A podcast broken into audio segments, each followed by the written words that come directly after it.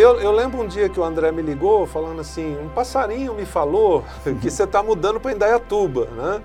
E a gente tem uns casais lá, estavam pensando em plantar uma igreja e tal. Na verdade era um passarinho bem grande, que era o Tião. Né? Meu nome é Sebastião Pinto de Miranda e eu tenho 62 anos. Eu sou Marilu, tenho 59 anos.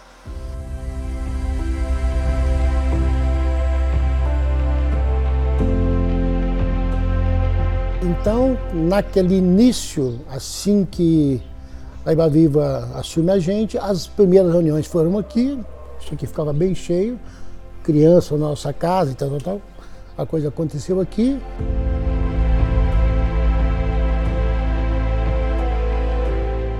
Então eu lembro quando começou a ter os encontros ali na garagem, com as cadeiras. E eu lembro que só era eu, minha irmã, é, o Arthur, o Christopher e acho que só. Eu lembro das classinhas, que era às vezes na sala da casa da Marilu, que é do lado, às vezes não era na cozinha.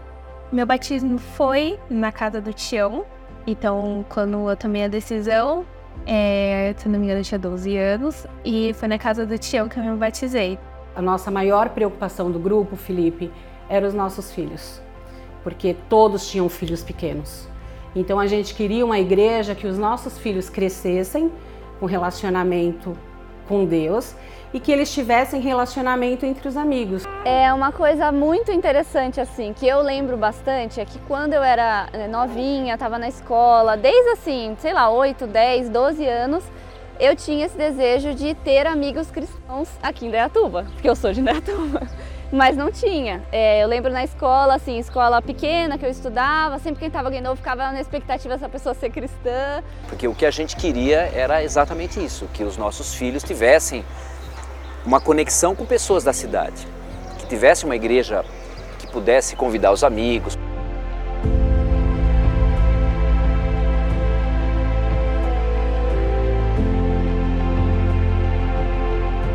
O André Fontana falou assim: é, Indatuba era uma igreja que nós não orávamos, mas o Deus soprou, soprou o vento para lá. Então, por um período, a gente levava a, a mensagem, uma equipe de pregação e uma equipe de louvor.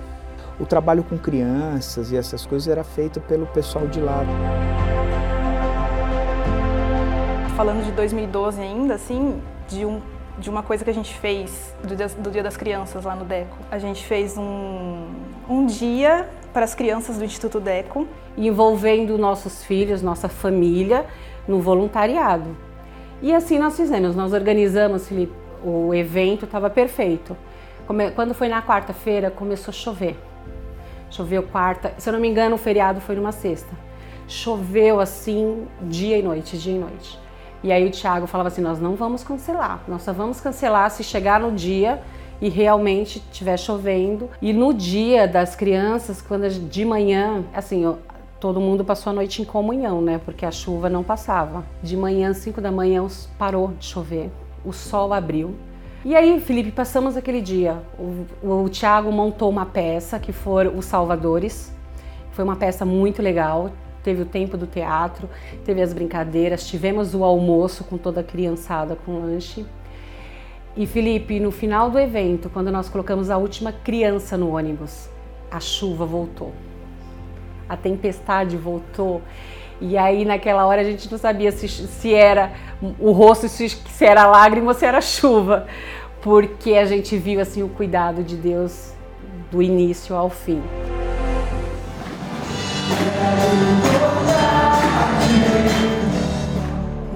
Thiago Matos estava ainda. Vinham pastores diferentes, pessoas. Cada domingo vinha uma, uma banda, vinha um, um pastor, pastor. E o Tiago era um desses que vinha mais vezes. Então nós conhecemos o Mates, ele ainda era líder de jovens. Então nós participamos de todo o processo, vendo ele ser consagrado a pastor. Então conheço o Thiago Matos há muito tempo. E aí depois ele veio para São Paulo, eu fiquei por lá e acabou que eu acabei vindo morar em Americana é, em 2012. E bem nessa época também tava, eu fiquei sabendo que estava começando a rede, o Thiago né, estava vindo para Indaiatuba. Não conhecia Indaiatuba, não conhecia nada, mas eu estava procurando uma igreja para frequentar, porque eu vim morar sozinho para cá. E aí acabei começando a vir os finais de semana para Indaiatuba. Quando o Thiago veio, é, o gaúcho, a gente olhava assim para ele e falava, o que, que esse menino está fazendo aqui? E aí um dia meu pai sacou, falou para mim, você só quer ir no grupo de Indaiatuba quando é o pastor Tiago que vem pregar. E aí começam-se as especulações tal, e aí toda a história que ele conta também, umas 50 vezes que todo mundo já conhece. Mas foi aí, aí ele vem como pastor efetivamente, e aí também vem a igreja e começa a pensar nesse nome, né? Vai dar cara para ela, né?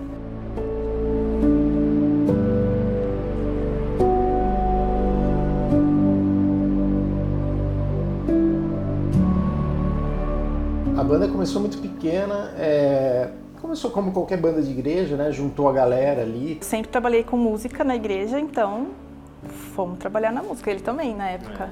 A diferença que eu acho é que o Thiago ele tem esse olhar, né? De buscar os caras não só dentro. Então ele não olhou naquele grupo de 30, 40 pessoas e falou, ah, quem daqui toca? Ele olhou pro, pro mundo, saiu falando com, com o mundo inteiro e falou, meu, eu tô montando uma igreja, eu preciso de gente que toca.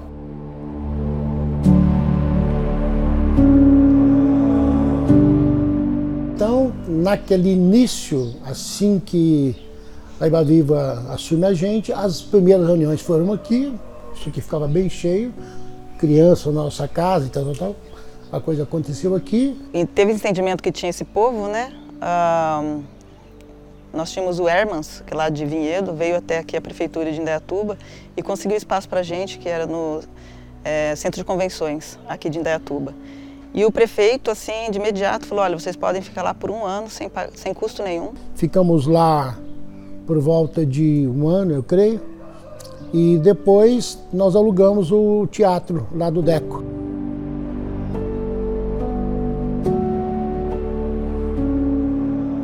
Começamos a frequentar em, no início de 2013 e incomodados por não ter trabalho com as crianças, é, a gente se ofereceu para ajudar.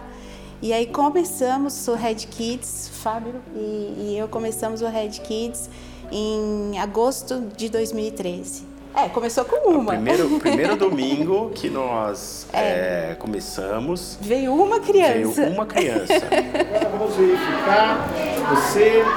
Opa! Nível de inteligência alto. E um que foi legal foi que quando começou a estruturar mais o Kids assim, é, eles inventaram que tinha que ter um, um, louvorzinho com as crianças. E aí vai quem? Eu e a Sara e a Bárbara Gina. É. Ela tocava violão e as duas cantavam e acho que logo depois a Natália chegou e entrou também.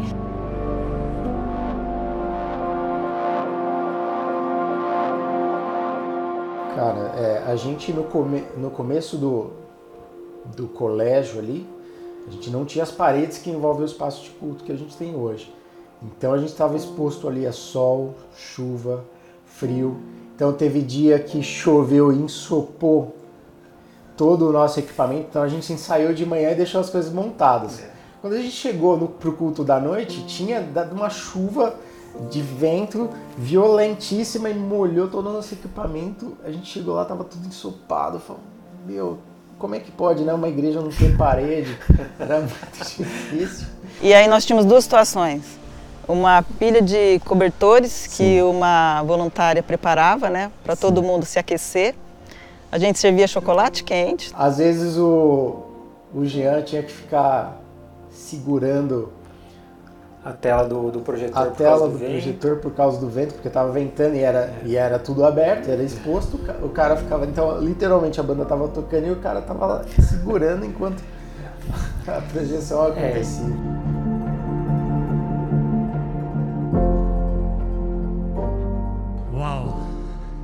Quanta coisa boa começou nossa história. Deus tem feito grandes coisas no nosso meio. Você viu hoje, eu vim de pastor Batista, né? Afinal, são 10 anos da Igreja Batista Redenção. Então, eu vim a caráter hoje.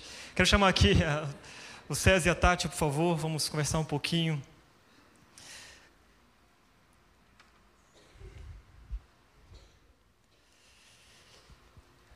Boa noite, gente. Tudo bom? Boa noite. Bom, César e a Tati eles são hoje líderes de pequeno grupo, eles servem também no Conexão. Aliás, são meus líderes de pequeno grupo, grupo ao qual eu e minha esposa nós participamos. E a história deles é muito legal e eu queria começar com a Tati. Né? Tati, é, eu soube que Você orou por César por muitos e muitos anos. Então eu queria que você contasse um pouquinho para a gente como foi isso, é isso mesmo? Como foi essa história? É isso mesmo, Cata. Eu orei por ele muitos anos. Quando a gente começou a namorar, eu tinha 17 anos, ele tinha 19. E ele era de uma outra religião e extremamente preconceituoso. É, eu já era convertida, mas não era batizada. E, e ele ia nessa outra religião né, que, ele, que ele fazia parte. Nessa época, 90% das nossas brigas era por causa de religião. E quando eu me dei conta de que eu não eu não conseguiria pelas minhas próprias mãos, né, trazer ele para Jesus, eu parei de bater de frente com ele e comecei a orar pela vida dele. E aí eu passei mais de 20 anos orando hum. até ele se converter. Uau, uau. Se você está orando por alguém, né, se não chegou 20 anos ainda, então, tá? Aguenta aí, persevera, né? Fica, fica firme, tá bom? É isso aí. Muita oração. E o César, gente, ele é aquele cara que a gente sempre comenta aqui que se converteu dentro do banheiro da rede. Então, no final do culto, até ele vai estar ali para tirar foto com você, se você quiser e tal. Tá? Pode ficar à vontade. É, mas César, como foi essa história? Como você foi parar lá no banheiro? Como que veio essa conexão né, de entregar a tua vida para Jesus? E claro que foram 20 anos de oração né, pela, da tarde sobre a sua vida, mas conta para gente a sua versão da história. Bom, por aí tem a, a, lenda da loira do banheiro, né? Na rede tem o careca do banheiro. você repara quando você entra no banheiro faz um... Uh, assim, é abençoado lá. É, na verdade, eu cheguei na rede e tanta insistência da Tati, vamos conhecer, vamos conhecer. Eu tinha certeza que eu não ia gostar. E, mas eu cheguei aqui, pô, não era uma igreja, era uma escola. É, comecei a ver as pessoas servindo, todo mundo com um sorrisão aqui em cima uma energia incrível, uma banda incrível. Eu falei assim, é diferente isso aqui. E no meio do culto, eu fui ao banheiro. E a igreja que eu frequentava antes, o banheiro ficava longe, era um banheiro sujo, um banheiro bem, bem precário, assim.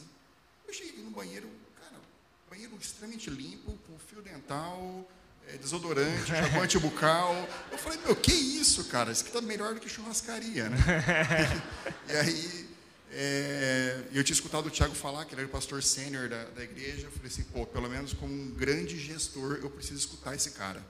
E aí eu vim, comecei a escutar, comecei a vir a, a, até a rede. E foi um momento incrível, assim. Estava tudo gostosinho no início, né? Mas aí depois veio a série Jesus Fake, que me confrontou gigantemente, assim. E eu comecei a reparar que as minhas verdades, elas não eram tão verdades assim. Né? E a Tati me questionando da, da minha outra religião, pô, mas isso não está na Bíblia, né? Eu falava, não, não está na Bíblia. Aí, mas isso não está na Bíblia. Eu falei, não, não está na Bíblia. eu fui entendendo que eu precisava mudar, né? Que estava tudo, tudo fora do eixo. Uhum, muito legal. Nesse teu processo de crescimento, você foi lendo a Bíblia e né, teve esse confronto mesmo, né, de verdades. Como que tem sido até hoje para vocês, assim, né? Então, depois desse tempo, quanto mais, quantos anos mais ou menos faz isso? Isso faz mais ou menos uns cinco anos. Uhum. É, o início foi bastante dolorido. Né? Eu descobri que eu não era aquela pessoa que eu imaginava que eu era. E, mas assim, o amor de Deus, a graça de Deus é, é gigante. É, aí eu vim aprendendo né, a fazer devocional, a ler a Bíblia, é, me aprofundando num, num, PG aqui na rede e, cara, ver o que a rede pode fazer, é, aliás, Deus pode fazer através da rede na vida das pessoas é, é incrível. Assim, o que fez na minha vida, hoje eu consigo ver Deus em tudo. É, cara, é, é, fantástico, fantástico. Ver, ver esse, esse, espaço lotado como está aqui hoje, gente, é, é emocionante. Muito bom, muito obrigado por ouvir um pouquinho da história de vocês. Uma salva de palmas, por favor, gente, para eles. E essa uma de tantas histórias que nós estamos hoje é, presenciando aqui na nossa igreja, e tantas histórias. Possivelmente você que está aí talvez tenha também uma, alguma história dessa, não sei se no banheiro, em algum outro lugar, né, aquilo que Jesus tem feito e tem transformado através da palavra dele, através de tudo que ele tem realizado no nosso meio. Meu nome é Maristela, eu tenho 58 anos. Eu sou casada com o Toninho e mãe do André. E eu fui a primeira a ser batizada naquela época, é, eu tinha um desejo muito grande de ser batizada. Eu acabei entrando no, no, no grupo do batismo que teve, é, que estava próximo para acontecer ali na Iba Viva. E eu lembro na época é, que foi comentado que era o primeiro fruto daquela igreja que estava começando.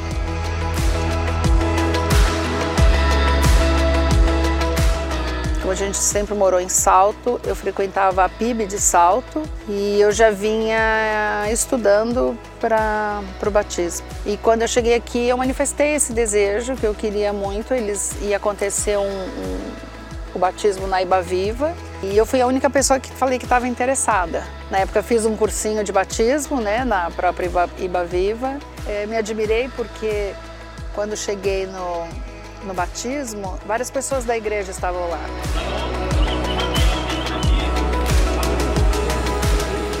E eu falei, mas essas pessoas nem me conhecem, né?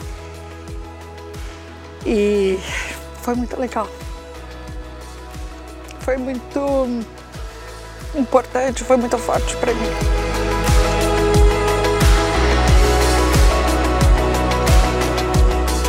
Mudei para cá no dia 23 de setembro de 2013. No dia 29 eu conheci a Rede. Foi o último culto da Deco 20 e foi sensacional. Foi nesse dia que eu conheci o Thiago e era o culto de ação de graças. E tocou eletrônico no louvor. Eu quase saí da cadeira. Nossa, eu acho que foi a única vez na, na, na minha história de, de Red em 10 anos que tocou eletrônico. Eu tô desde então esperando tocar de novo e não tocou. Eu cheguei na Red em 2012, eu tinha 19 anos. Eu, hoje eu sirvo no estacionamento, sirvo no estacionamento desde 2017, quando a gente começou. Mas antes disso já cantei no louvor, passava vergonha um pouco lá. Era meio ruim, mas não tinha outra pessoa para cantar, então a gente fazia o que podia. Conheço o Thiago Matos há muito tempo, muito tempo. Se puder colocar essa foto aqui, ó, botar a fotinha dele lá, tem uma fotinha dele no casamento dos meus pais. Foto muito bonita, ele tá lindo como sempre. É, então eu conheci ele há muito tempo, ele, ele conhece meus pais já, talvez antes de eu nascer, não tenho certeza, mas já há muito tempo. A gente ia na mesma igreja lá no Rio Grande do Sul. É, ele dava aulinha lá de escola dominical, domingo para mim, então a gente já tem uma história bem grande. Primeira prancha de surf que o Thiago Matos tanto fala foi ele comprou do meu pai. Eu brinco que ele chegou aqui de calça tergal e chinelo e camisa de boto assim. E ele foi evoluindo no que ele tá, esse pastor fashion de hoje em dia. Ele chegou nessa, nessa condição. Essa condição de pastor fashion é, é minha, minha responsável. Foi, fui eu que fiz isso. isso eu, salvei, eu, eu salvei da calça de tergal. É, eu comecei a fazer, assim, eu considero que as minhas primeiras fotografias, vídeos foram aqui na igreja. Então, primeiro vídeo de abertura, vídeo de Natal, eu tenho tudo guardado, mas assim, bem amador. Ela tem mas... vergonha de mostrar, a verdade é essa, né? Mas fiz muita coisa, assim, relacionada à mídia, fotografia, sempre gostei e, e fiz muito aqui na igreja. Olá, boa noite. Fique por dentro do que acontece aqui na Rede. E para os pré-adolescentes de 10 a 13 anos, o Ultra Pix acontece aos sábados às 14h30, com uma galerinha muito divertida. Mãe, eu não queria estar gravando esse vídeo, mas como eu te amo muito, eu vou gravar. Eu sou Amanda, eu sou de São Paulo. Bom, meu nome é Bruno, sou casado com a Amanda. Na primeira vez que nós viemos, é, uma das voluntárias que estavam ali na, na lojinha. na lojinha, ela, eu não lembro, ela perguntou se nós éramos de São se nós éramos daqui, nós falamos que éramos de São Paulo, falou, olha, eu sou corretora, caso vocês queiram se mudar para cá, é, posso ajudar vocês. A gente, ah, tá bom, obrigado. E a gente voltou e falou, nossa, imagina. Não, não, não, não vai cogita, dar. A é. nossa vida tá lá em São Paulo. Aí viemos uma segunda vez, na terceira vez, a, a voluntária da Red Kids perguntou, ah, vocês já moram aqui? Não. Ah, então mora, vem pra cá, não sei o quê. A gente até nossa, acho que Deus tá falando com a gente, porque é a segunda vez que motivo aleatório comentam sobre isso. Então, e aí quando a gente foi voltar, eu falei assim, nossa amor, interessante tudo isso aqui, né? Eu comentei com ela, eu acho que eu moraria aqui. Ela falou, nossa, eu tava pensando a mesma coisa. Nossa, mas será que dá? Ah, mas isso aqui. E aí a gente já começou, em uma hora e meia de volta de carro, a gente começou a ver as possibilidades que poderiam acontecer. O que, que a gente teria que deixar de fazer em São é. Ah, vamos, trans, vamos mudar isso do trabalho para cá, vamos da forma online. e a gente em uma hora e meia a gente falou, olha, tá estruturado. Não, é, e a gente, nesse tempo, de dezembro para cá, nós alugamos um espaço nosso. E aí a gente pensou, mas poxa, e agora, né? Nessa conversa também a gente falou, mas agora a gente tem um espaço, como que a gente vai fazer? E aí a gente já, Semana já passada, estamos, a gente já nós estamos entregando o espaço. seja, Pagamos tinha a contrato- multa a gente do um contrato contrato. quatro anos, A Pagamos gente- uma multa. é, e seja, começamos as- a agora organizar as coisas para poder mudar para cá. Ah, igreja é a casa de Deus. Assim, não sei onde a gente aprende sobre Jesus. Eu, eu amo a igreja. Eu vejo a palavra de Deus. Jesus é o Filho de Deus. Ele veio para nos salvar e para nos perdoar. É, eu lembro que eu cheguei aqui na rede em 2015, em janeiro, e eu lembro que eu tinha três aninhos e meus pais chegaram já quase sendo professores. E quando eles eram professores, eu sempre gostava de ir em todos os cultos e eu amava participar e ajudar também.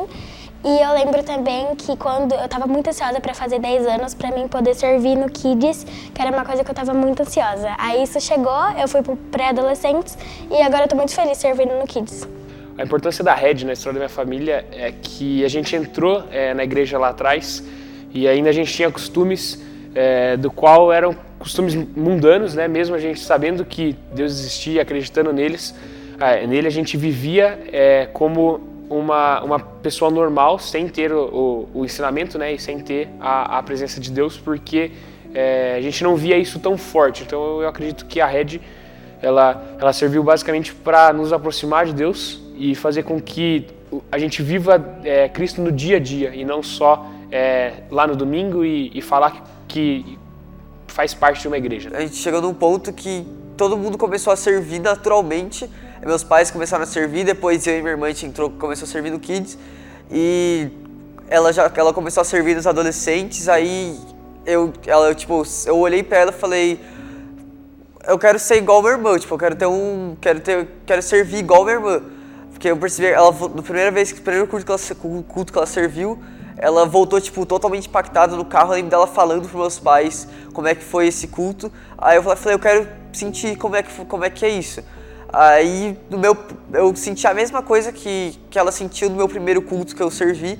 E agora que eu comecei a servir, eu nunca mais parei de servir. A minha líder de pequeno grupo, ela me apresentou o ministério em que eu sirvo até hoje, que é o Pulso para Adolescentes. E ela era líder do ministério na época, ela e marido dela. E aí eles me chamaram despretensiosamente para vir um dia num acampamento para poder ajudar eles. E aí eu comecei a servir e eu fiquei Putz, eu fiquei muito apaixonada pelo ministério, eu fiquei muito apaixonada pelos pré-adolescentes. Eu fiquei, eu fiquei realmente encantada porque eu fiquei, eu queria fazer parte daquilo realmente. Eu olhei e eu me emociono muito. Eu desculpa, eu bati no microfone. me emociono muito porque foi um ministério em que, nossa, eu amo servir até hoje. Foi um ministério em que eu me encantei muito e fez, marcou muito a minha vida. Foi um ministério em que foi um divisor de águas na minha vida realmente. Fala aqui, papai tá ouvindo, fala. Papai! Uau! Vocês estão bem aí? Estão firme? Isso aí. Nós vamos ouvir mais alguns, alguns testemunhos, alguma- mais algumas histórias. Quero chamar aqui, por favor, a Vic e a Jaque. Nós vamos conversar um pouquinho. Temos fã-clube aqui, eu sei. Muito bem. Vicky, é, ela serve no Pulse, ela serve também na fotografia, lidera, ajuda a liderar ali a nossa área de fotografia. E geralmente ela está por trás das câmeras, né, Vicky? Hoje você está na frente, está todo mundo te olhando. Ela fala, ah, meu Deus, estou nervosa. Você, é, fica. Pode ficar nervosa, fica mesmo. Né? Brincadeira, eles são bonzinhos. E a Jaque também está aqui, serve no Red Kids, né? Tem, chegou e tem feito aí também um, é, uma grande revolução. Quem conhece a Jaque, daqui a pouco vocês vão entender um pouquinho, um pouquinho melhor sobre a história dela. Mas quero começar com a Vic aqui. É, Vic, a gente ficou sabendo que a sua história começou com uma amiga sua orando por você lá na escola. Ela, né? Qual foi essa relação de você com essa amiga? Conta um pouquinho pra gente. É, eu conheço a Ju, a gente estudou juntas desde pequenininhas e em determinado momento a gente separou, né? A vida levou a gente para caminhos diferentes. Mas a Ju faz parte da rede, inclusive é aniversário da Ju hoje. Nossa. Tem que mandar parabéns. e a Ju faz parte da rede desde o seu começo.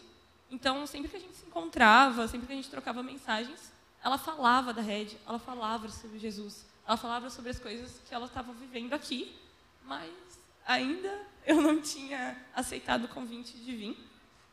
Muitos anos depois, depois da minha trajetória aqui dentro, eu me batizei e a Ju entrou comigo no dia do meu batismo e a mãe dela, é, durante o meu batismo, chegou no meu pai e contou para ele que a Júlia orou durante oito anos por aquele momento. Então, ela orava por mim, orava pra, por outros amigos nossos, e ela nunca deixou de orar. Ela falava que escutava a Júlia orando todos os dias no quarto dela por isso. Então, foi um dia muito especial. Uau, vocês viram que oração tem poder, gente, viu? Mais uma história de oração, né? E Jaque, quem te conhece sabe da sua paixão pela Bíblia e tal, mas isso não faz muito tempo, né? Conta pra gente um pouquinho sobre isso. Bom, não faz muito tempo mesmo. Eu vim para cá, importante dizer que eu não gostava de igreja. De forma nenhuma. Eu lembro da minha irmã falando assim para mim: Jaqueline, eu fui num lugar tão interessante, acho que você ia gostar. Eu falei: ah, o que, que foi? Ela falou assim: uma igreja. Eu falei: ah, não, não tem possibilidade de eu gostar de igreja. Aí ela falou assim, muito. de uma maneira muito boa, acho que Deus usou ela como instrumento para alcançar a minha vida, né? E ela me mandou um link do, do YouTube. Eu falei assim: bom, vou olhar lá, né? Olhei, vou ver o que tem menos duração. E tinha menos duração. Deve ter sido eu que preguei então no dia. Não, Não brinca, foi. Brincadeira, brincadeira. Não foi. Deus foi generoso, ele foi providencial. Eu abri lá, o primeiro vídeo que tinha lá foi um vídeo chamado A Mesa de Natal, 32 minutos. Era o primeiro. Boa. Aí eu falei assim, nossa, tá no primeiro aqui, né? Abri, olhei e falei, é diferente e tal. Aí depois de uns tempos, ela, uns dias depois, surgiu no Instagram, ela printou para mim uma tela e mandou para mim assim, ai, vai ter uma série, vamos lá, o que você acha da gente? Eu falei, ah, não sei. Aí me mandou o nome da série, chamava Mindset, Mude Sua Mente, Mude Sua Vida. Eu falei, isso parece coisa de coach? Ela, não, não é coach, o que é isso? Vamos lá. E viemos, e desde então, eu lembro que a primeira vez que eu escutei sobre Jesus de verdade, porque eu tinha muitos preconceitos, é, coisas pré-estabelecidas, e quando eu entrei aqui a primeira vez, eu também fiquei impactada. Eu falei assim, nossa, não parece igreja, né? E eu lembro que a primeira vez que eu escutei um versículo e dentro de uma igreja que eu vir, vim por, por minha própria vontade foi Romanos 12, 2, que é um livro que eu tenho uma identificação muito especial. Quem me conhece sabe, fala, sabe que eu falo sempre disso. E que falava sobre não nos almodarmos ao padrão desse mundo, mas sermos transformados por uma nova mentalidade.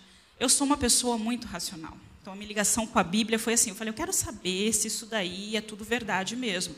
E eu comecei a me aprofundar no estudo da palavra de Deus. E quanto mais eu lia, mais eu estudava e mais eu me encaminhava a isso, mais Jesus tocava meu coração.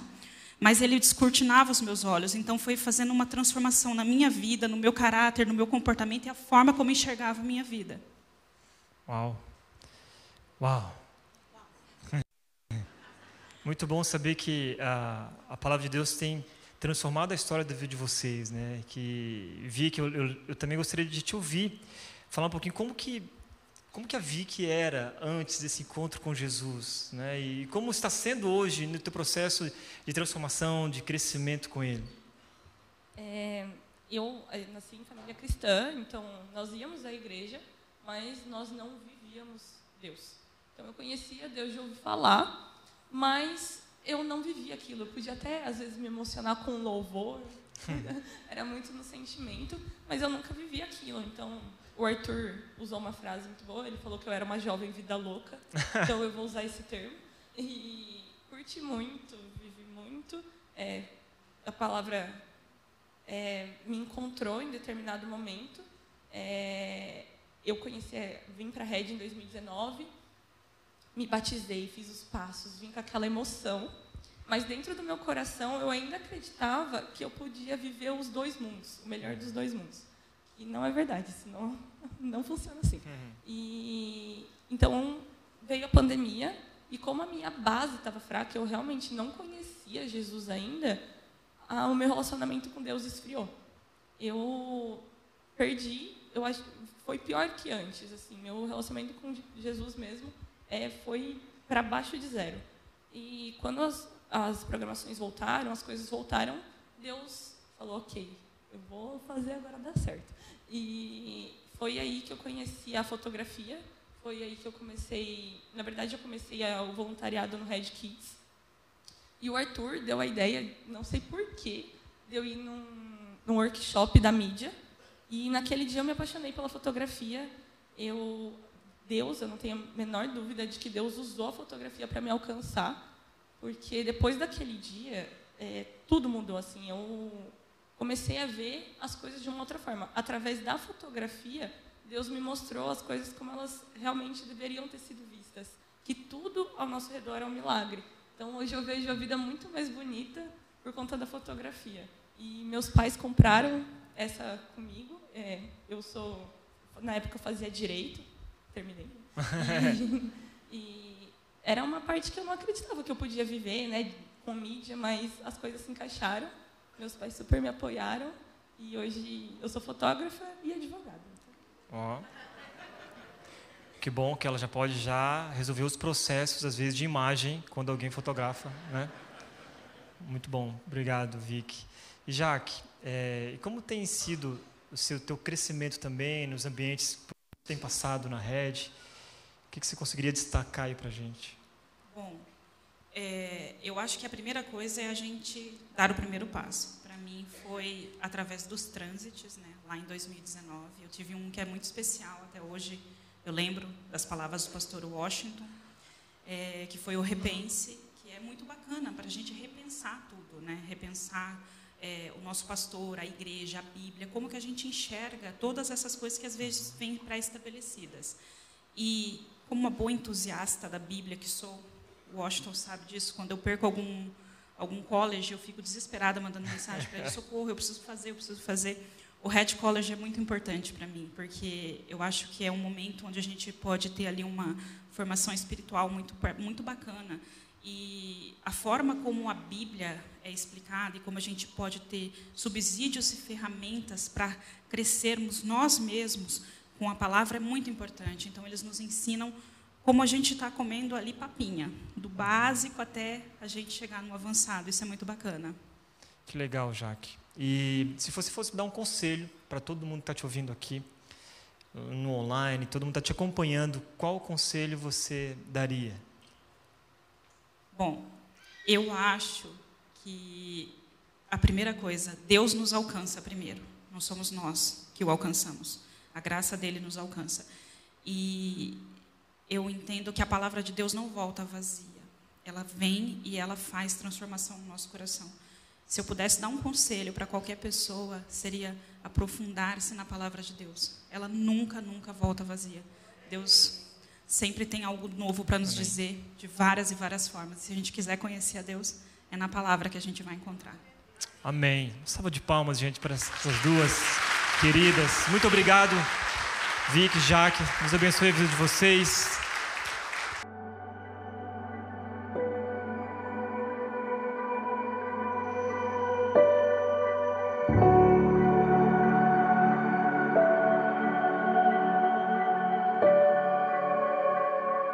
Sou Thiago Mates, tenho 40 anos de idade, hoje sou pastor sênior da Igreja Red e tudo isso começou com um grande sonho que Deus colocou no meu coração há muitos anos atrás, quando eu era um adolescente ainda. Eu nasci num lar cristão e com 14 anos de idade eu recebi meu chamado pastoral eu estava sozinho na minha casa durante a madrugada, tocando piano. Naquela noite eu senti a presença de Jesus de uma maneira como eu nunca tinha experimentado. Eu senti como que Jesus colocando a mão dele sobre o meu ombro, dizendo: "Tiago, eu te amo e eu tenho um grande plano para sua vida". E ali então surgiu um sonho. Já que eu vou ser pastor, quem sabe um dia então eu posso construir uma igreja para os meus amigos, uma igreja pensada para aqueles que não são cristãos. Quando eu tinha 17 anos, eu completei o um ensino médio e a minha igreja do Rio Grande do Sul me enviou para São Paulo para estudar teologia no seminário bíblico Palavra da Vida. E lá no meu primeiro ano de seminário, uma pessoa de Vinhedo me encontrou e me convidou para fazer parte de uma igreja em Vinhedo. Essa igreja foi a igreja onde eu trabalhei durante 11 anos e eu fui pastor da nova geração da Igreja Batista Água Viva em Vinhedo. Eu lembro do dia em que um grupo de Indaiatuba chegou lá na igreja e quando eles passaram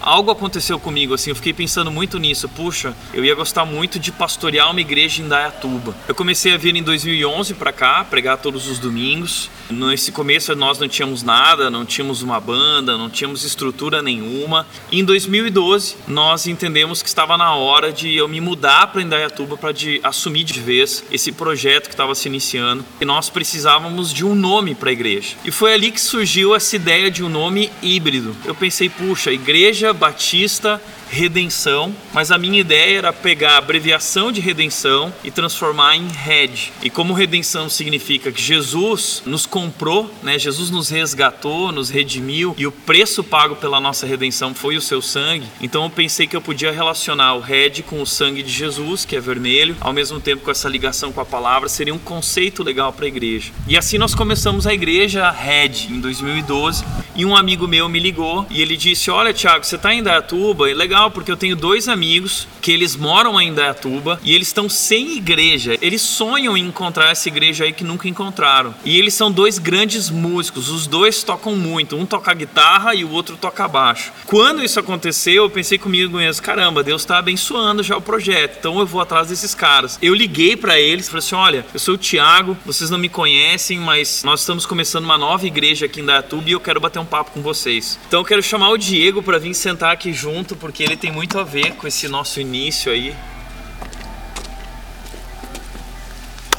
Chegamos. Não passava muito credibilidade aquele cara. Eu virei pro Samir e falei, eu lembro que eu falei, nossa, é aquele cara ali?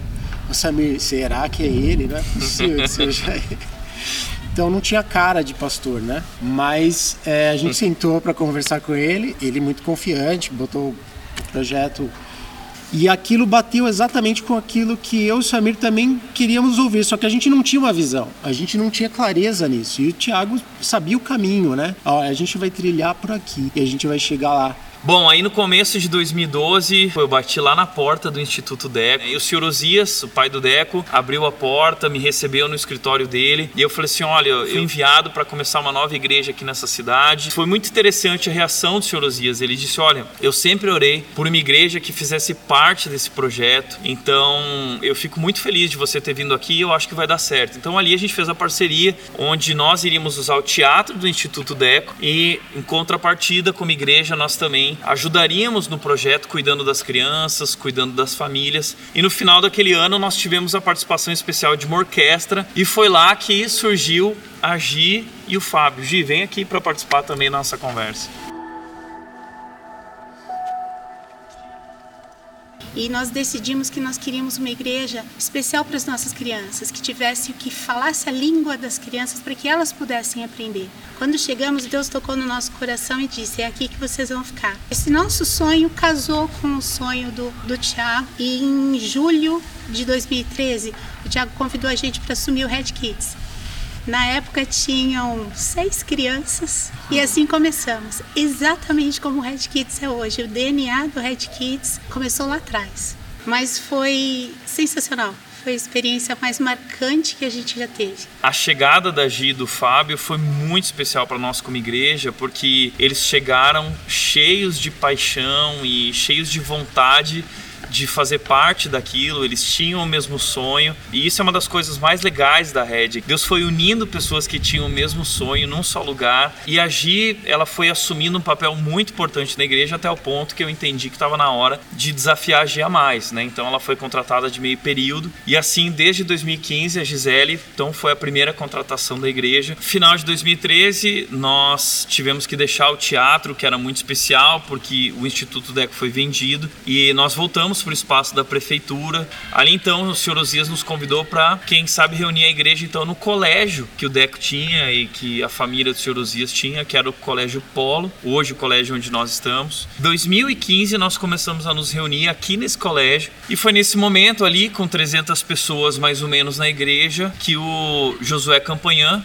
ele me fez um convite para viajar para os Estados Unidos e conhecer um pastor chamado Andy Stanley. Josué marcou uma reunião lá na North Point, que é essa igreja gigante, e aquela foi uma experiência marcante que mudou a minha história, a minha maneira de enxergar tudo aquilo e me inspirou muito para construir, para continuar construindo e consolidar a visão dessa igreja. E aí, quando a igreja estava mais ou menos com 600 pessoas em 2017, entre 2018, nós entendemos que tinha chegado a hora de contratar mais um pastor. É, já era muito trabalho, um desafio muito grande. E eu sempre tive o sonho de que a primeira contratação de um pastor fosse um pastor de comunicação. Cata, vem contar essa história, cara.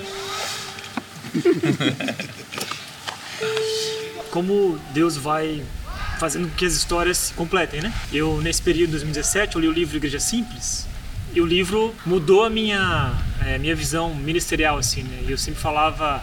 Eu, eu, eu lia o livro e o livro Igreja Simples falava sobre as, as duas igrejas, né? Uma igreja que eu vivia a vida inteira e a outra igreja que para mim não existia. Então achei uma mensagem do Thiago lá no YouTube e assisti essa mensagem sobre a visão e eu falei, caramba, mano, essa igreja existe, cara. Não é apenas um sonho, é uma realidade, né? Eu lembro que eu falei para ele sobre isso, né? Sobre, ah, cara, você não sonha em implantar uma igreja fora, em outra cidade, né? Deu Thiago, cara, hoje não, mas estou montando uma equipe. Então, a minha ideia era te convidar para fazer parte dessa equipe. Ali ele acabou comigo. Só que eu tinha um outro problema. Nós não tínhamos dinheiro para pagar o salário do Cata. E eu lembro que eu fui para a praia passar o final de ano com a Nath e eu fui caminhar na beira da praia e eu olhava para o mar e eu tava com dor de barriga, porque eu pensava comigo mesmo dizendo o que eu, o que eu fiz, onde eu enfiei o Cata, a Marina e a filhinha deles, a Carol. Eu não sei se nós vamos conseguir pagar o salário dele, né? Porque a igreja não tinha recursos, né? Mas o Cata veio e nós conseguimos pagar o salário dele e Deus abençoou tanto. O Cata fez um trabalho incrível desenvolvendo a comunicação. Eu lembro que a partir de 2018 nós começamos a experimentar crescimento 100% ao ano. Então a igreja dobrava de tamanho todo ano, 2018, 2019, 2020. Então ali surgiu o desafio de começar a contratar mais pastores e juntamente com a contratação do Cata, eh, nós tínhamos dois seminaristas que trabalhavam junto com a gente, o Arthur e o Washington. E ali em 2018 o, Arthur foi efetivado, o Washington também foi efetivado. Quando eu e minha esposa decidimos seguir a carreira pastoral e se preparar para o ministério, a gente sonhava numa igreja que conseguisse comunicar com as pessoas. E principalmente uma igreja que fosse realmente bíblica, né? E aí, por encontro de alguns amigos lá do seminário, de repente apareceu o Tiago com uma ideia de uma igreja aqui em Dayatuba que fosse bíblica. E aí eu procurei na internet, vi as fotinhas, esse pastor com essa calça apertadinha. pastor hipster aí. Não pode ser sério, né? Eu não posso confiar nisso. Nós conhecemos o Tiago em 2016 e só demos o, o ok para se tornar seminarista em 2017, porque a gente demorou muito para acreditar que podia ser sério esse, esse, lance de uma igreja realmente bíblica. E eu lembro que o Tiago falou assim: olha, é só um ano de avaliação, um ano de estágio. Eu falei assim: eu vou dar a vida nesse ano. E graças a Deus já vão para cinco anos aqui na rede, vivendo um sonho, vivendo o que Deus está fazendo na nossa história, né? Steve Jobs ele diz que coisas incríveis não são feitas por uma única pessoa, mas sim por uma equipe, um time time e eu sempre sonhei em ter um time, uma equipe. Então, quando isso começou a acontecer, eu comecei a ficar ainda mais animado. Eu comecei a perceber que a igreja precisava de líderes e pastores que fossem fortes nos pontos onde eu era fraco. Então, assim, a gente poderia formar um time de verdade e a gente poderia se complementar. Desde o início, o projeto foi investir e contratar os melhores do Brasil. Principalmente estavam alinhados com o sonho. A parte mais importante era a paixão e acreditar na mesma coisa que a gente acreditava trabalho com a nova geração foi crescendo muito e nós precisávamos contratar alguém também para a área de adolescentes. Foi aí que surgiu a ideia, surgiu o nome do Abner. Abner. Grande Abner. Bom, eu conheci a Red em 2015. Eu estava num, num, congresso como convidado com o Arena, que era o Ministério de Recreação que a gente tinha com adolescentes, e o Matos era um dos preletores desse congresso. Eu estava lá fora uma noite montando a brincadeira que a gente ia fazer, e aí a Thaís, na época minha namorada, me mandou uma mensagem e falou: Olha, você precisa ouvir esse cara falando. Eu lembro que eu sentei na primeira fileira e ele estava contando um pouco a história da Red. Aquilo me marcou muito porque era uma igreja muito distante da nossa realidade. Era uma igreja que eu sonhava viver, e eu nem sabia disso, mas completamente distante do nosso contexto de igreja no interior de Minas. Minas. E o Matos me trouxe, trouxe a Thaís para esse lugar aqui, onde era literalmente mato, e ele mostrou, falou, nosso sonho é construir um espaço. E ele falou, olha, tá vendo esse lugar? Nós não temos um centavo para construir o nosso novo espaço. Nós não somos uma igreja que tem dinheiro, nós somos uma igreja que tem uma visão. É, isso mexeu muito comigo, porque era uma igreja uh, como visão que a gente buscava. Não só a nova geração foi crescendo, mas a igreja como um todo foi crescendo muito e surgiu esse desafio de investir ainda mais na nossa equipe, mais pessoas que sonhassem o que a gente sonhava e que acreditassem naquilo que a gente acreditava e que viessem fazer parte desse sonho trabalhando junto com a gente. Então nós trouxemos o Felipe para fazer parte da comunicação, trouxemos também a Beth, trouxemos uh, para trabalhar com o Kids, trouxemos Marília. a Marília para trabalhar com o Kids, o Jorge na comunicação, o Fábio Krebs, e assim a equipe foi crescendo. Hoje são cerca de 21 pessoas de tempo integral dedicadas ao trabalho na rede, né? Uma equipe incrível. Há uns cinco anos atrás, mais ou menos, quando a igreja vinha crescendo muito no ritmo acelerado, eu já comecei a me preocupar com relação ao futuro da rede. E eu convidei o Cirosias para caminhar pelo colégio. Viemos até o fundo do ginásio e aqui no fundo do ginásio, ah, pela grade, a gente olhou para o terreno que tinha aqui na parte de trás e eu falei para o senhor vezes, olha isso aqui, ó, a gente poderia construir aqui, ó, um complexo esportivo e a rede aqui do lado. E hoje, pela graça de Deus, de acordo com os planos e sonhos que Deus tinha e não os meus.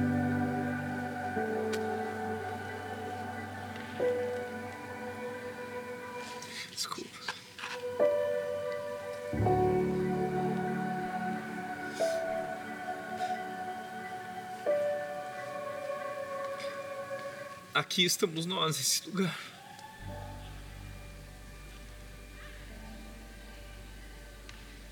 E nós descobrimos que aquilo que Paulo fala em Efésios 3:20 é verdade. Deus é capaz de fazer infinitamente mais do que tudo que nós pensamos ou imaginamos, de acordo com o seu poder que atua em nós. A ele seja a glória na igreja por Cristo Jesus por todas as gerações para todo sempre. Então essa é uma grande verdade para nós. Foi Deus quem fez tudo isso, não foi o Tiago, não foi qualquer um de nós, não é sobre nós. Tudo isso é sobre ele e nós somos chamados nessa geração a contar a grande história dele. Tudo isso é para a glória dele, para a grandeza do nome dele, da história dele. Não é só mais um sonho de um, de 30, 300, muito mais de 3 mil pessoas que faz dessa igreja uma igreja que ama Jesus, né, cara, que leva a tantas pessoas na nossa cidade, fora da nossa cidade, em Deatuba. Hoje são 29 cidades que são alcançadas por membros, né, que fazem parte de tudo isso que, que Jesus tem feito aqui. Né. Pensando nos próximos 10 anos da rede, é uma igreja que vai servir sua cidade, é uma igreja que vai viver o evangelho nessa cidade e que vai levar Jesus e vai ser as mãos e os pés de Jesus em cada canto, em cada lugar, em cada casa, em cada lar, em cada empresa, em cada espaço que houver nessa cidade, nós vamos preencher esses espaços com a presença de Jesus através das nossas vidas. Esse é o nosso grande sonho. Uma cidade transformada por Jesus e que, a partir da sua transformação, pode causar uma grande transformação no Brasil e no mundo inteiro. E hoje a gente está pisando aqui, com os pés no, no barro, na areia, daquilo que daqui a alguns meses, em nome de Jesus, a gente vai estar estreando. Como é que vocês se sentem aqui?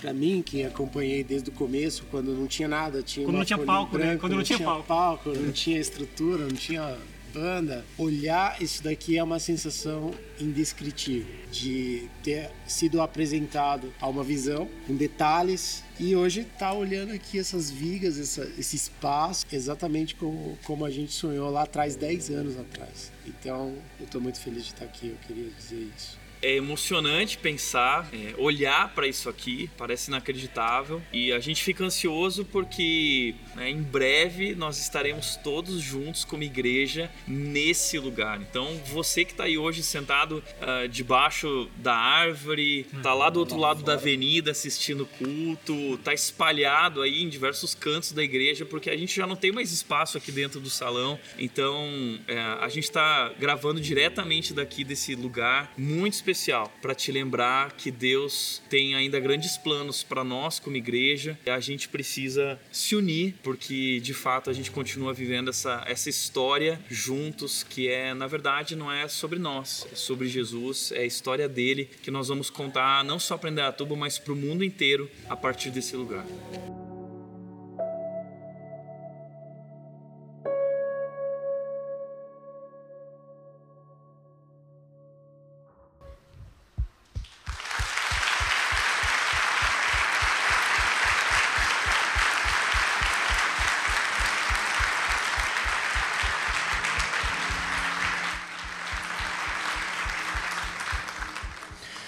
Uau, que Deus. Eu nunca esqueço quando eu estava me mudando para Indaiatuba, um pastor muito conhecido, nós tivemos a oportunidade de conversar. Essa conversa foi uma frase. Ele disse uma frase. E ele disse assim: Você não imagina a bucha que você está assumindo. Mas eu descobri que nosso Deus é poderoso. E Deus transforma buchas, Deus transforma pessoas, Deus transforma histórias trágicas em histórias vitoriosas. E quem fez tudo isso foi Ele. Deus construiu, Deus escreveu, Deus tem escrito essa história através de nossas vidas. De fato, nós não tínhamos a capacidade de fazer isso. Eu lembro que uma outra palavra no início da rede que eu ouvi foi: Tiago, você não é o cara para essa igreja, para esse projeto. E esse homem tinha total razão.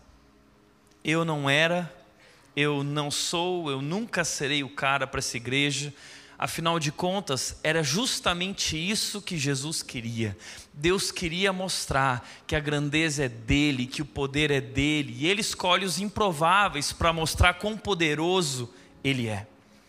Por isso, hoje, quando eu olho para essa história, o impossível aconteceu aqui, isso é um milagre.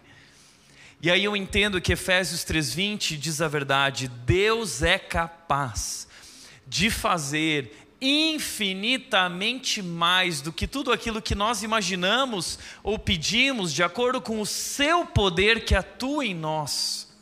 A ele seja a glória. A ele seja a glória na igreja por Cristo Jesus por todas as gerações para todos sempre. Amém.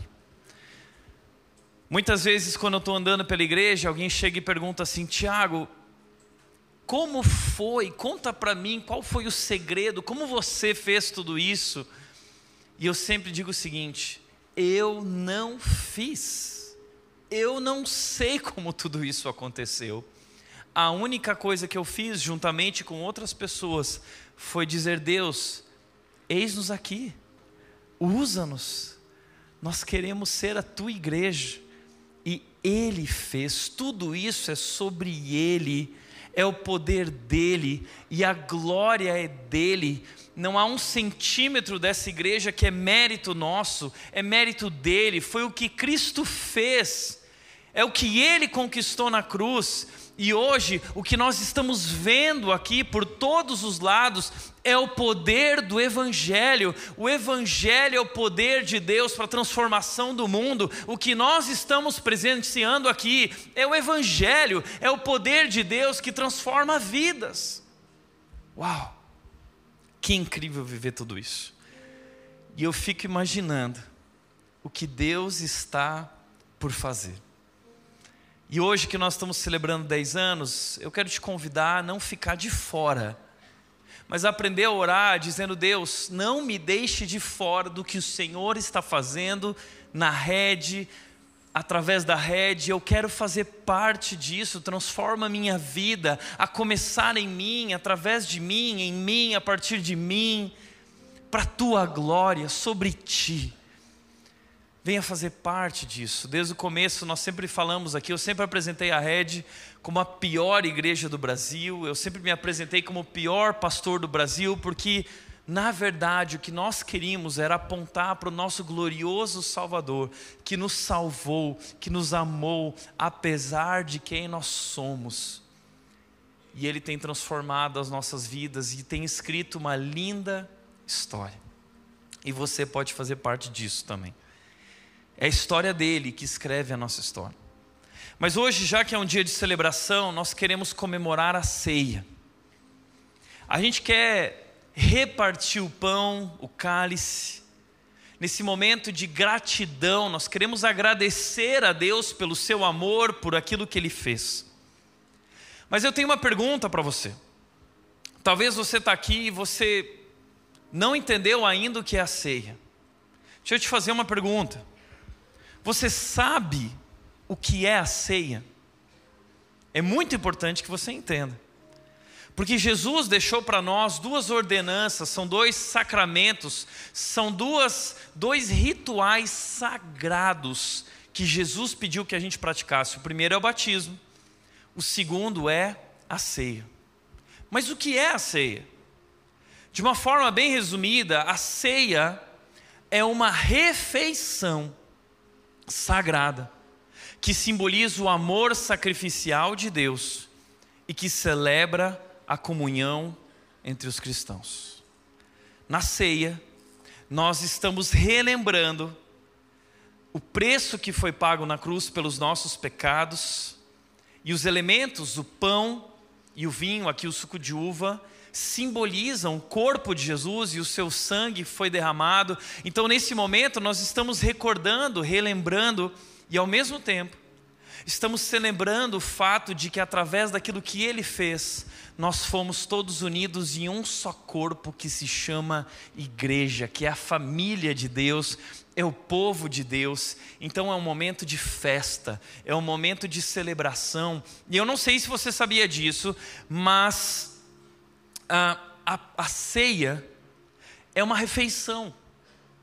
No, Antigo Testa no Novo Testamento, quando Jesus celebra a ceia, e no Antigo Testamento também, a ceia, a ceia era uma refeição. Hoje, o que nós praticamos aqui do elemento, esse cálicezinho pequenininho, esse pãozinho pequenininho, não era assim. Era uma refeição de verdade. Mas como assim uma refeição? E hoje talvez nós vamos viver a ceia como a igreja primitiva vivia. Eles se reuniam para almoçar juntos, para jantar juntos.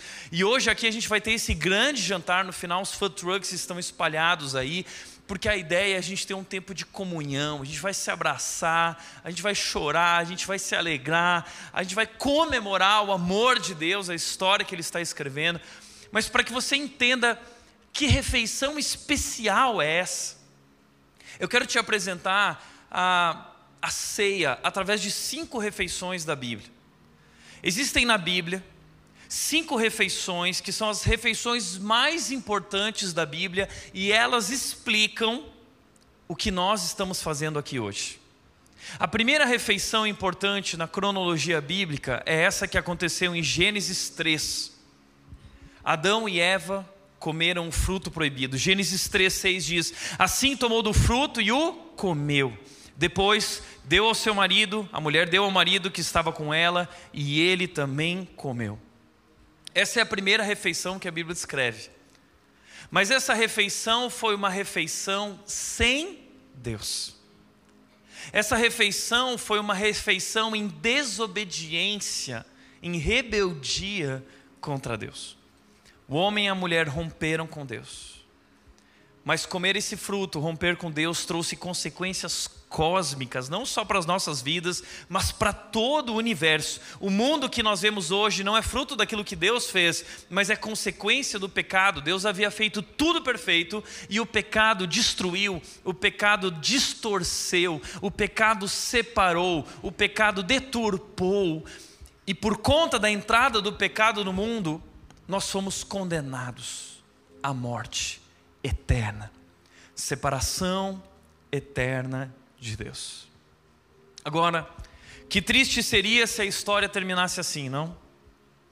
Deus, a Bíblia diz, nos ama tanto, tanto, que Ele não permitiu que a história terminasse de maneira trágica. Então, Ele começa a escrever uma história para nos resgatar. E aí surge a segunda refeição, a Páscoa no Egito. O povo de Israel estava no Egito e lá em Êxodo 12, então, Deus manda que o povo mate um cordeiro, cada família vai matar um cordeiro perfeito, sem defeito, um cordeiro jovem, sem mácula. E esse cordeiro, vocês vão pegar o sangue dele e vão passar nos umbrais das portas, e depois vocês vão comê-lo. Êxodo 12, 8 diz: Nessa mesma noite, assarão a carne no fogo e a comerão acompanhada de folhas verdes, amargas e de pão sem fermento. Então, as casas que tivessem os umbrais das portas pintados de sangue, o anjo da morte passaria e não entraria ali. Eles estariam salvos, libertos. E foi assim que Deus libertou o povo do Egito. Mas por que Deus fez o povo comer um cordeiro e passar sangue na porta? Por que Deus fez isso? Sabe por quê? Deus estava preparando o povo para entender o que Cristo faria na cruz por nós. Então Deus estabeleceu uma lei que a cada ano eles tinham que matar o cordeiro e eles comeriam o cordeiro. Só que aí surge a terceira refeição. Jesus Cristo vem ao mundo, 1500 anos depois mais ou menos. Em Lucas 22, um dia Jesus está sentado com os discípulos na mesa, no momento da Páscoa, na celebração da Páscoa, o pão está ali, o vinho está ali, e aí então Jesus diz: tomou o pão e agradeceu a Deus, depois partiu e deu aos discípulos, dizendo: Este é o meu corpo, entregue por vocês, façam isso em memória de mim. E aí você precisa entender.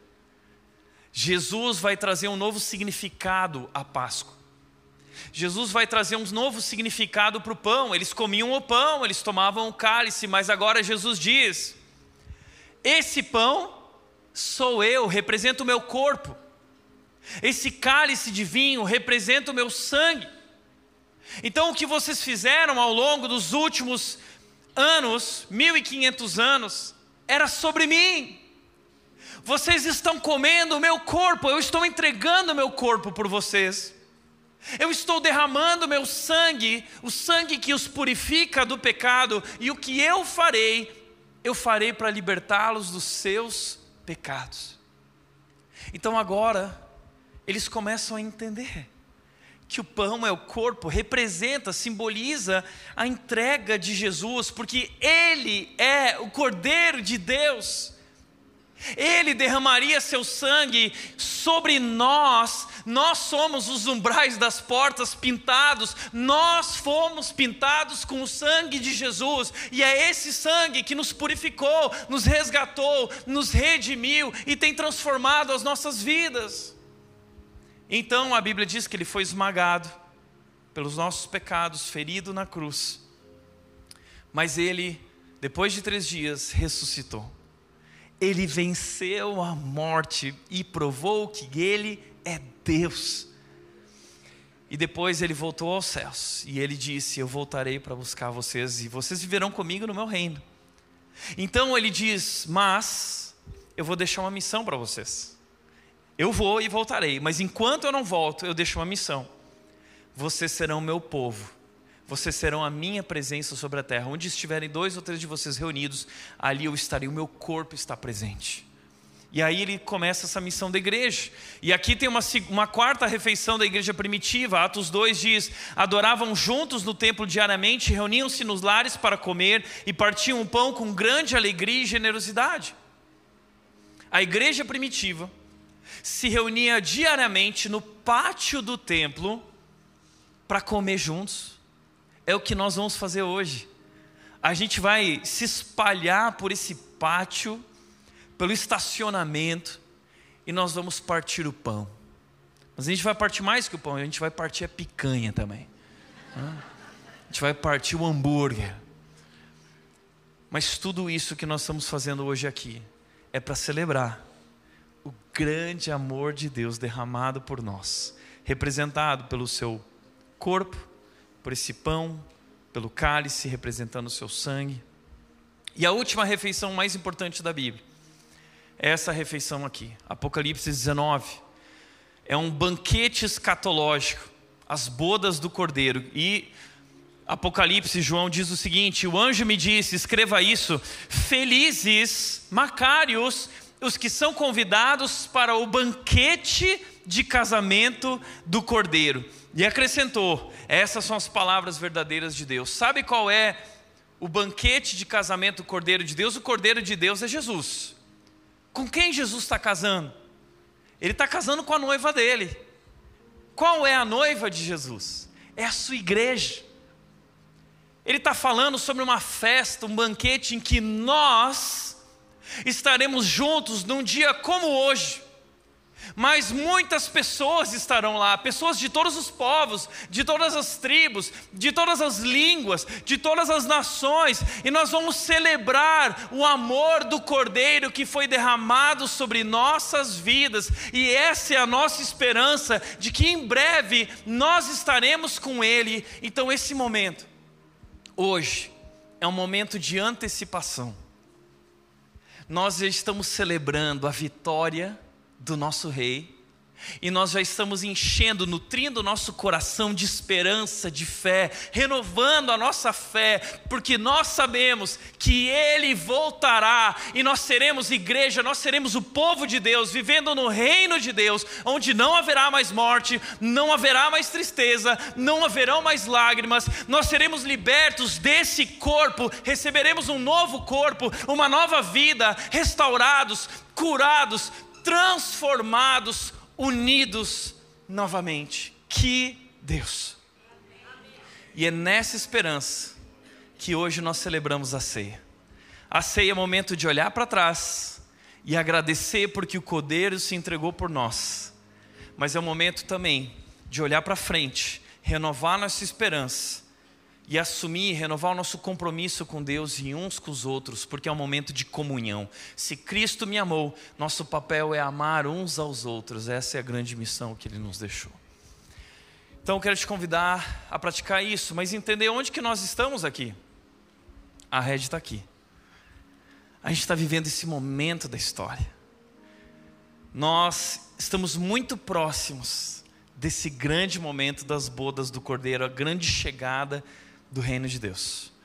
E nós hoje estamos aqui nessa geração sendo chamados para continuar escrevendo a missão de Deus, a história de Deus, cumprindo a missão de Deus. Por isso, nosso lema nesse mês é a história que escreve a nossa história. A nossa história é só um ponto nessa grande história. A nossa história aponta para a história dele. É sobre ele, não é sobre nós.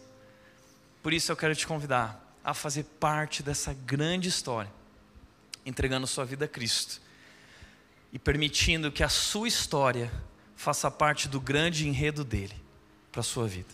Amém? Você vai receber dos nossos voluntários o cálice e o pão. Pega o cálice na mão, pega o pão, segura. Daqui a pouco eu vou orar e nós vamos comer juntos. Quem pode participar desse momento? Esse é o momento para aqueles que creem em Cristo Jesus. Se você crê que Jesus Cristo é o Filho de Deus, que veio ao mundo para dar a vida em teu lugar, para pagar o preço pelo teu pecado, e se você crê que Ele é o teu Salvador, o Salvador do mundo e da sua vida, você pode participar. Esse é um momento para aqueles que creem em Cristo Jesus e renderam suas vidas como Salvador. Então, se você crê, eu quero te convidar a orar agora junto comigo. Nós vamos agradecer a Deus por esse amor maravilhoso. Vamos orar? Fica de pé, por favor.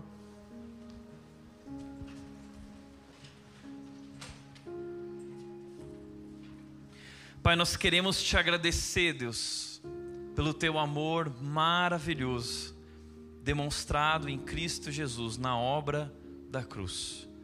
Nós não merecemos, Deus, o que o Senhor fez mesmo diante do nosso pecado, da nossa desobediência, o Senhor nos amou tanto, tanto, e deu o teu filho, o teu único filho, para morrer em nosso lugar, para que todo aquele que crer em Jesus não morra, mas tenha vida eterna. Nós queremos te agradecer, Deus, porque o teu filho entregou na cruz, Jesus Cristo, nosso Salvador, entregou seu corpo naquela cruz corpo aqui representado por esse pão. Jesus Cristo derramou seu sangue na cruz, sangue que nos purifica do pecado, que lava nossos pecados, que redime nossa vida, nossa história e faz tudo novo. E é isso que define o que nós estamos vivendo aqui. Estamos vivendo novo em Cristo Jesus. Nós queremos te agradecer por esse grande amor e mais uma vez, Deus, nos comprometer como igreja, contigo, com a tua obra, a tua missão, a tua história, e também nos comprometer uns com os outros, Deus, Nós queremos amar como o Senhor nos amou, servir e lavar os pés como o Senhor lavou os pés. Nós queremos ser tuas mãos e pés aqui no mundo, aqui na terra. Usa-nos, Deus. Nós oramos gratos por tudo que o Senhor tem feito, tudo aquilo que o Senhor é e tudo aquilo que o Senhor fará. Estamos cheios de expectativas, Deus, com o futuro que nós viveremos aqui, porque nós temos visto e conhecemos o Teu poder o poder do Evangelho e da salvação em Cristo Jesus. Assim oramos, Deus, gratos em nome de Jesus. Amém. Amém. Vamos comer do pão.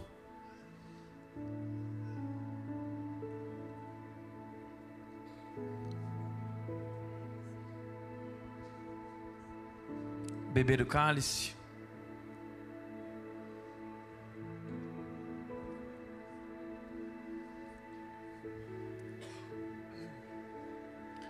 Jesus Cristo, antes de voltar aos céus, disse: Vocês receberão poder e serão as minhas testemunhas. Até o dia que Cristo voltar, até o grande banquete escatológico das bodas do Cordeiro, nós somos o povo de Deus que aponta para Ele. Que nossas vidas continuem, que essa igreja continue apontando para a glória e para a história de Jesus. Amém?